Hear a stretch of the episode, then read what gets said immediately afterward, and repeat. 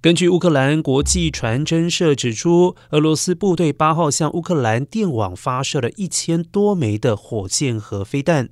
乌克兰的电网受到重大的破坏，目前用电量比战前减少了百分之二十五到百分之三十。乌克兰仍然面临严重的供电短缺。